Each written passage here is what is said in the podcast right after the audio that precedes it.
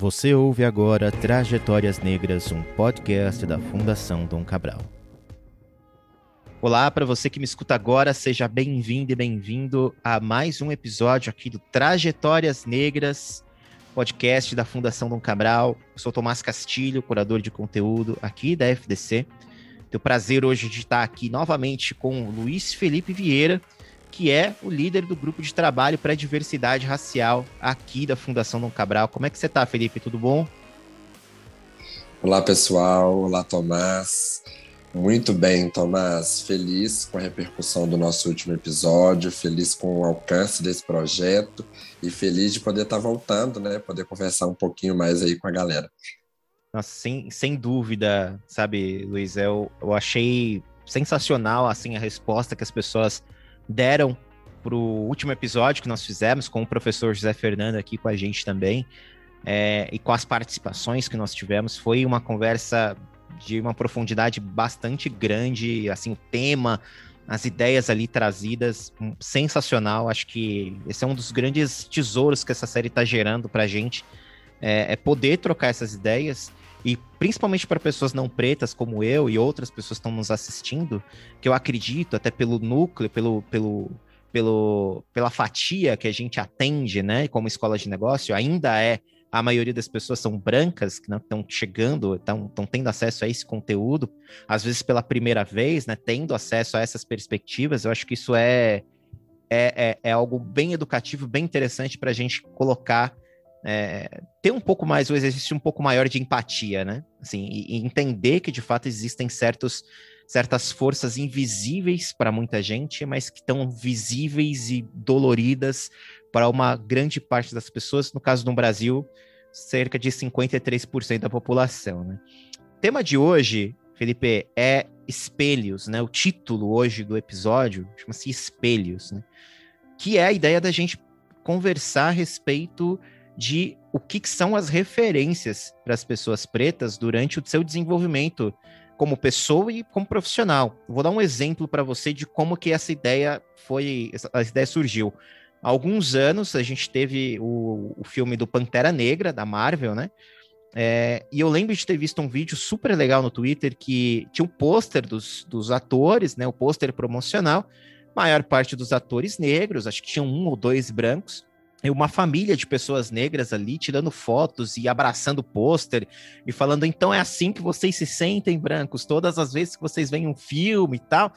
Essa ideia da representatividade imediata ali né de você vê de fato ali a maior parte das pessoas que compõem aquela obra cinematográfica sendo é, de pessoas pretas né? E isso me deu essa, essa esse estalo né de caramba né como é de fato essa ideia de quais são as pessoas que são referência durante o crescimento de uma pessoa preta, né? Porque a gente vê tanto na mídia, tanto assim, em programas de TV e tudo mais, as referências brancas elas são aos montes, mas quem são as referências negras, né, que estão aí disponíveis? Eu queria saber um pouco de você, inclusive que você é um cara muito jovem, inclusive, quais foram essas referências para você durante seu seu desenvolvimento, Luiz?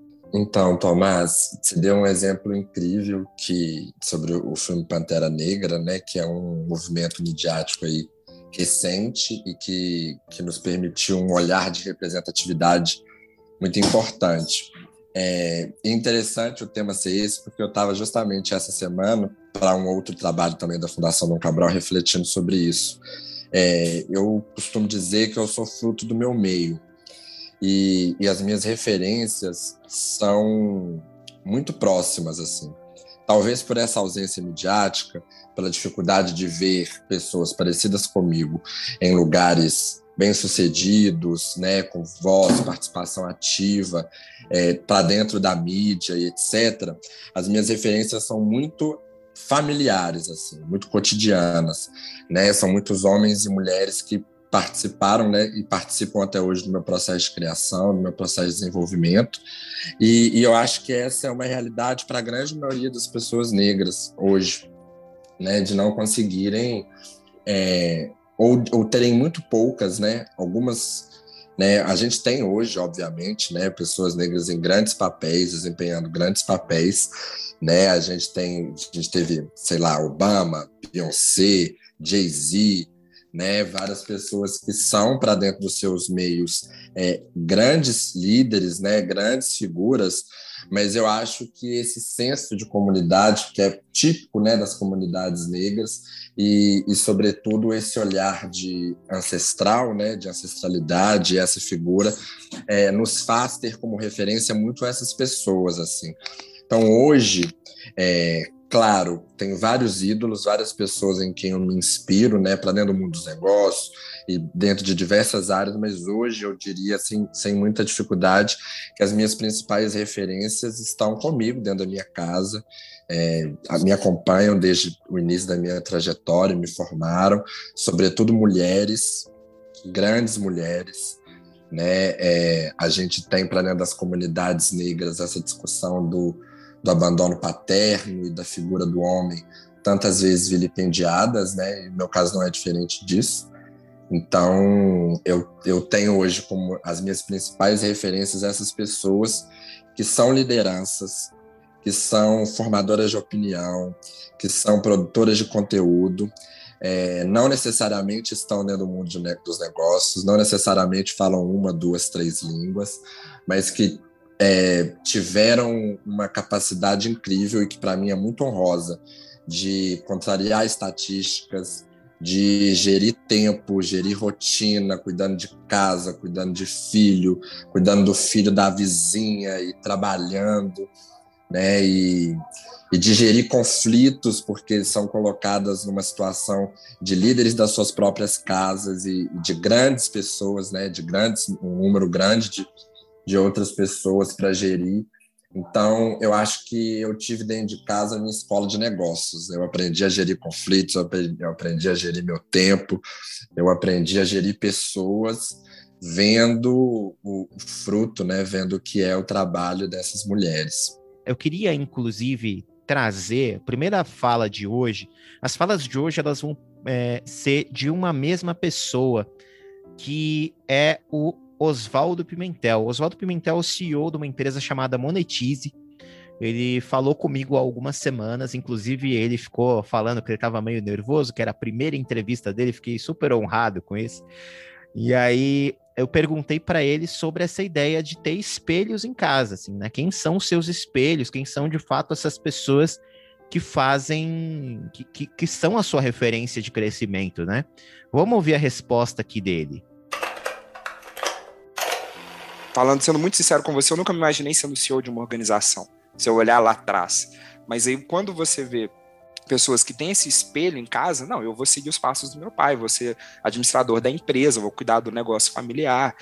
Então, é, resumindo tudo isso, o sentimento é: eu preciso ser duas vezes melhor, ainda que eu tenha nascido com condições piores, né, condições que eu falo de educação, de uma, uma coisa simples que as pessoas não, às vezes não, não têm essa exata noção dessa importância. Como que fazer seis refeições ordinárias por dia, né, você todo dia conseguir fazer seis refeições, um café da manhã, algum lanchezinho antes do almoço, um almoço, é, o jantar, como que isso é importante para o seu desenvolvimento e quantas pessoas não têm isso? E aí a gente quer falar de meritocracia, quer falar de desenvolvimento, mas as pessoas não têm o que comer. E aí é, é esse é que é o ponto que, que me incomoda, de você ter que ser duas vezes melhor e principalmente não ter esses espelhos, não ter alguém que, que você olhe e fale, quero ser como essa pessoa. E aí, o José Fernando, né, que nos conectou, eu falei com ele durante todo o meu ensino superior, desde que eu entrei na ingressei na faculdade de Direito, durante 12 anos da minha trajetória no ensino superior, ele foi o primeiro professor negro homem que me deu aula. E aí, numa sala de aula que eu olhava, tínhamos eu, mais duas pessoas negras, e não tinha nenhum professor. Eu fui encontrá-lo lá na pós-graduação depois de quase é, 12 anos no ensino superior. Eu encontrei 12 não, exatamente foram 10 anos no ensino superior. E aí ele foi o primeiro homem negro a me dar aula. Quando eu olhei para ele e ele pediu um feedback da aula, eu falei isso para ele: olha, eu não quis falar na frente de todo mundo porque poderia parecer piegas, as pessoas talvez não teriam a compreensão exata do que eu quero dizer, mas eu vou falar para você: você é o primeiro negro que me dá aula numa universidade.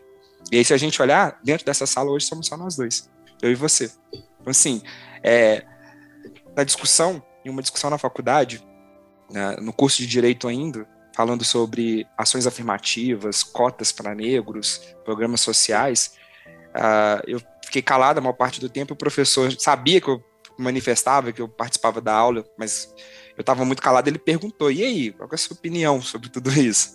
O professor, assim, eu vou, vou te responder com uma outra pergunta: quantos colegas seus, né, professores, em qualquer curso, não só no direito, são negros? Aí ele, nenhum. Já respondi essa pergunta.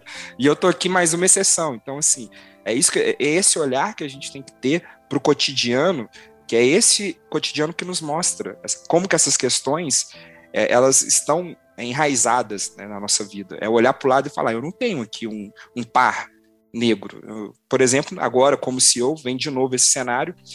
Quantos CEOs negros em empresas de tecnologia nós temos?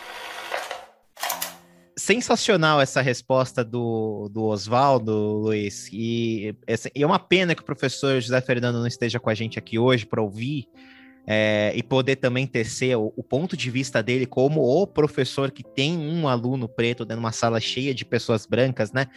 É, mas evidencia muito do que você mesmo disse, assim, dessa de quem são essas pessoas que são os nossos são as nossas inspirações dentro de casa e como é que isso vai corroborar nas nossas decisões profissionais no futuro, né? É, que avaliação que você faz aí do que ele falou agora? Tomás, eu achei ótima a fala dele, assim, é, em vários aspectos. É, eu acho que, que é isso, assim, a gente já começa enfrentando essa, essa, para além de todas as outras dificuldades, né?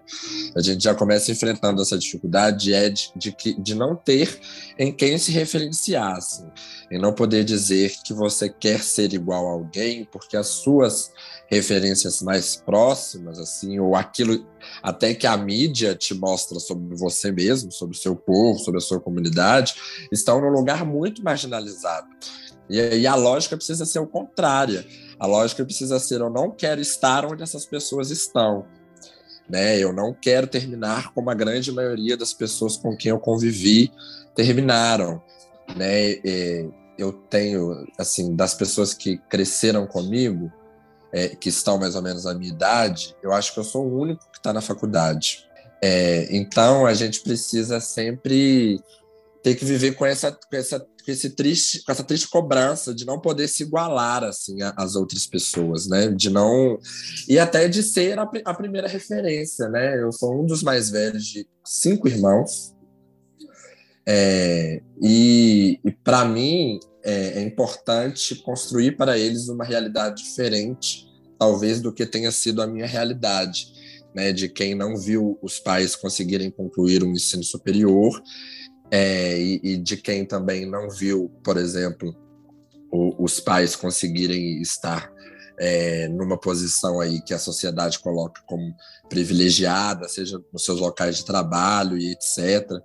Né? Então, hoje, é, ser colaborador da Fundação Dom Cabral, é, estar terminando a minha faculdade, ser líder de um grupo de trabalho para a diversidade dentro da fundação, é também construir uma nova referência para as pessoas que virão após mim, assim.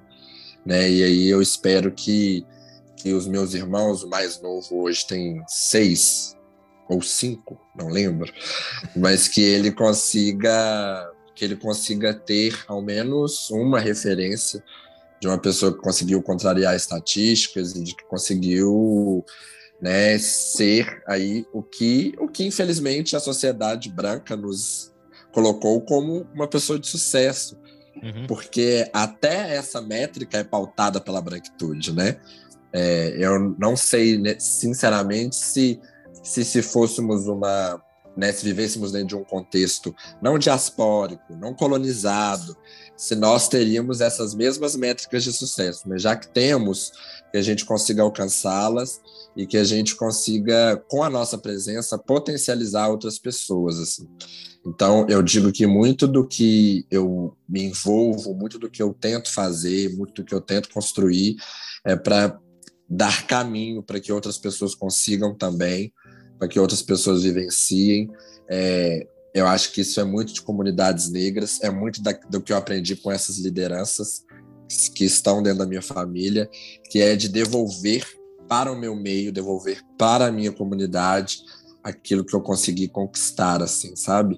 É, eu acho que esse olhar egoísta, esse olhar arrogante, esse olhar competitivo, é muito do que foi colocado para nós de uma ótica imperialista, colonial, não, não negra, né, de uma lógica branca de, de disputa e, e, enfim, algumas pessoas podem discordar disso e, e até se sentirem ofendidas, mas é, é, o que de fato eu penso assim, de que esse esse cada um por si e Deus por todos é, é uma construção muito diferente do que a gente vive e do que a gente experiencia dentro de lares é, majoritariamente negros e dentro de comunidades negras, dentro de filosofias negras.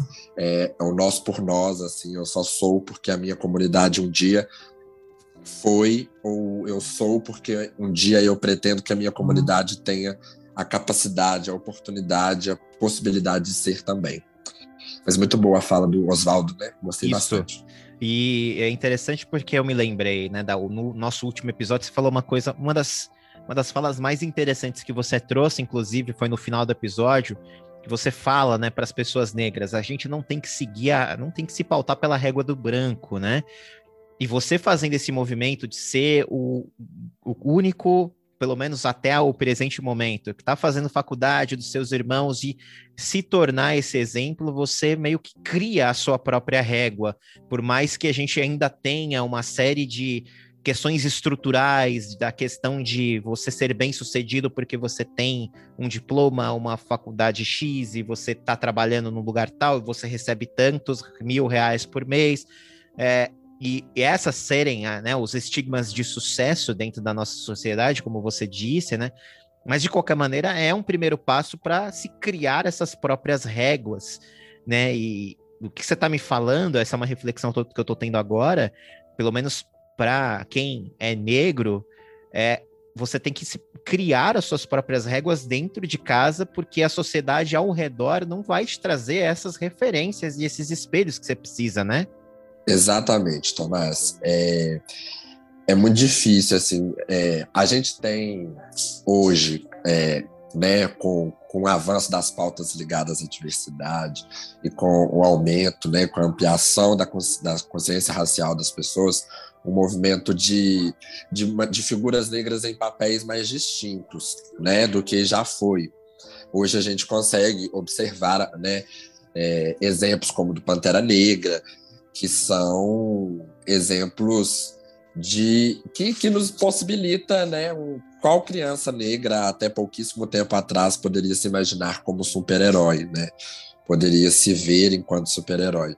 E aí, quando a gente vê movimentos como do Pantera Negra, é, agora na série do Falcão, da, no Disney Plus, né, deu a entender de que ele vai ser o próximo Capitão América.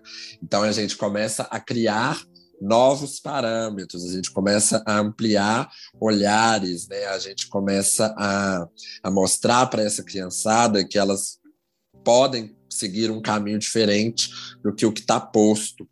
Mas é, é, importante reconhecer também que isso ainda é muito mínimo, é, que é um esforço muito pequeno e um esforço muito tardio e de que essas pessoas já foram bombardeadas de vários outros exemplos e de que essas pessoas já tiveram a sua consciência construída em cima de várias outras variáveis, várias estatísticas que já vão expulsá-las de qualquer meio é, que não seja aquilo que a sociedade pautou enquanto espaço para a negritude.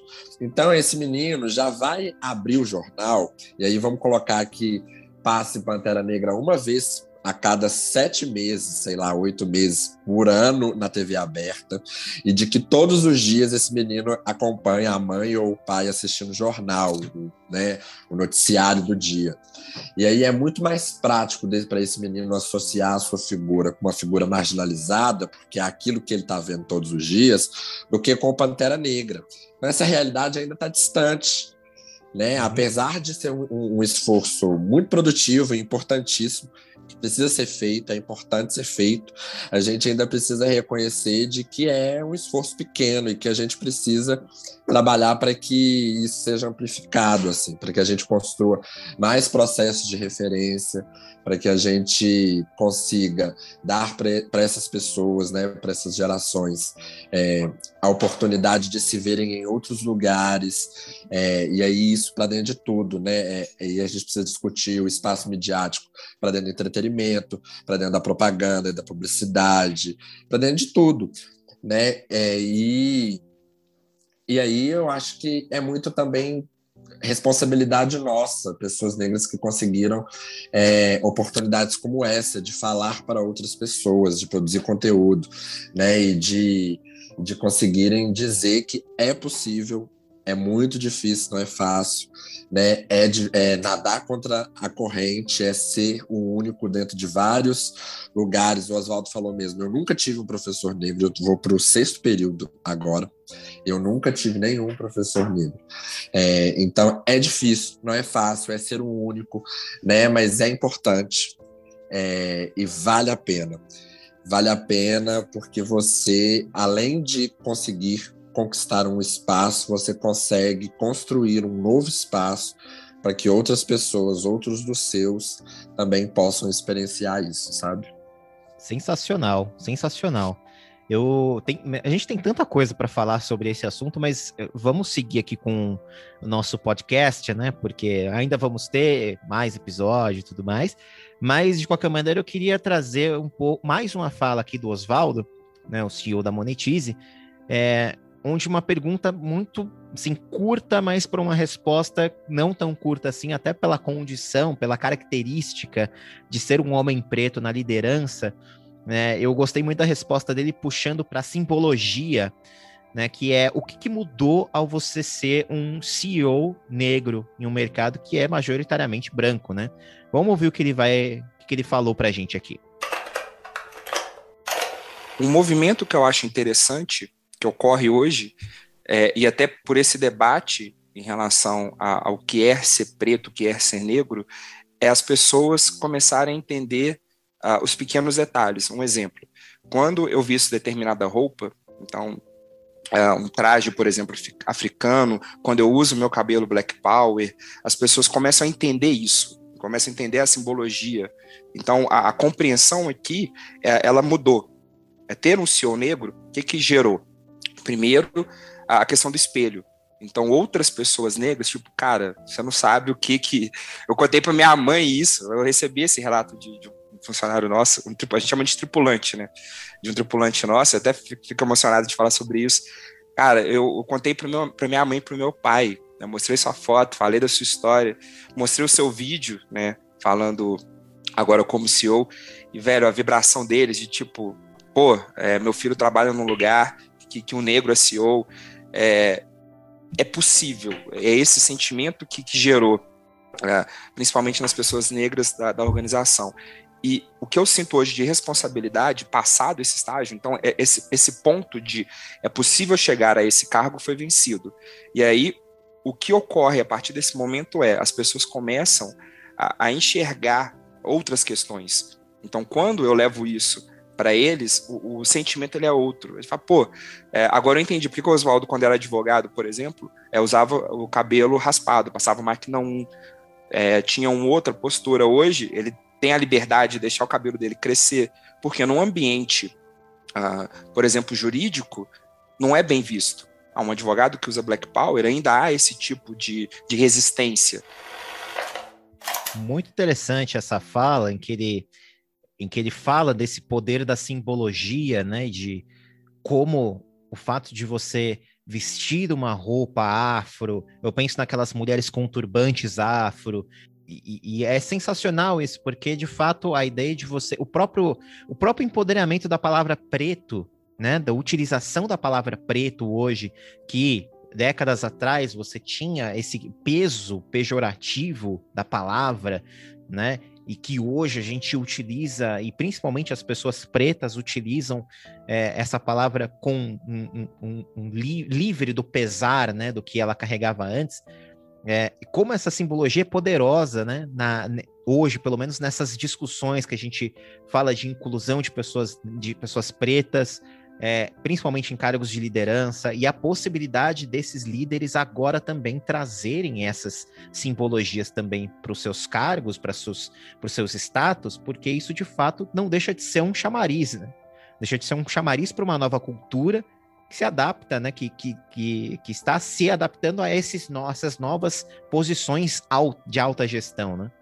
Exatamente, Tomás. Eu acho que essa fala do, do Oswaldo é, tem dois pontos que eu achei super interessante. Eu acho que o primeiro é quando ele conta, né, do, do tripulante, né, o colaborador, e aí ele ouve esse relato do tipo, ah, mostrei para minha família, meus pais vibraram. Mostra um pouco de como que essas vitórias são vitórias coletivas, né?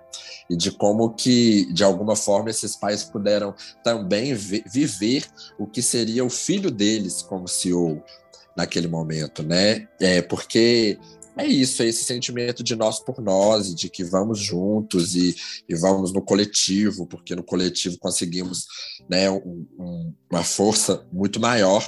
Então, eu acho que esse é um dos primeiros pontos da, do, do, do, áudio que eu gosto muito, assim, que é ele né, dando como um exemplo prático, assim, de como é importante a gente poder ter esses exemplos, né, esses cases de sucesso, porque eles são vitórias de todos nós, assim, é muito é, é para além do Oswaldo, assim, o Oswaldo representa muito mais do que só o Oswaldo, né, e o Oswaldo fortalece muito mais do que só a família do Oswaldo.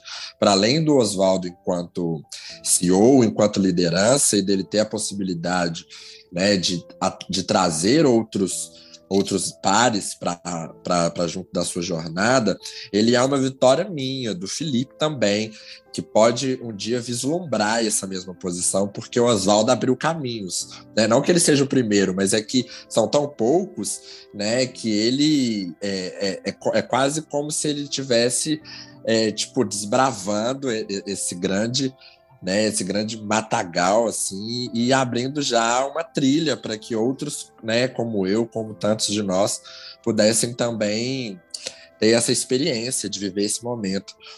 E, e no segundo momento sobre a simbologia, assim, é, é importante a gente ocupar certos espaços porque eles nos permitem ser quem nós somos e trazer mais de nós, assim.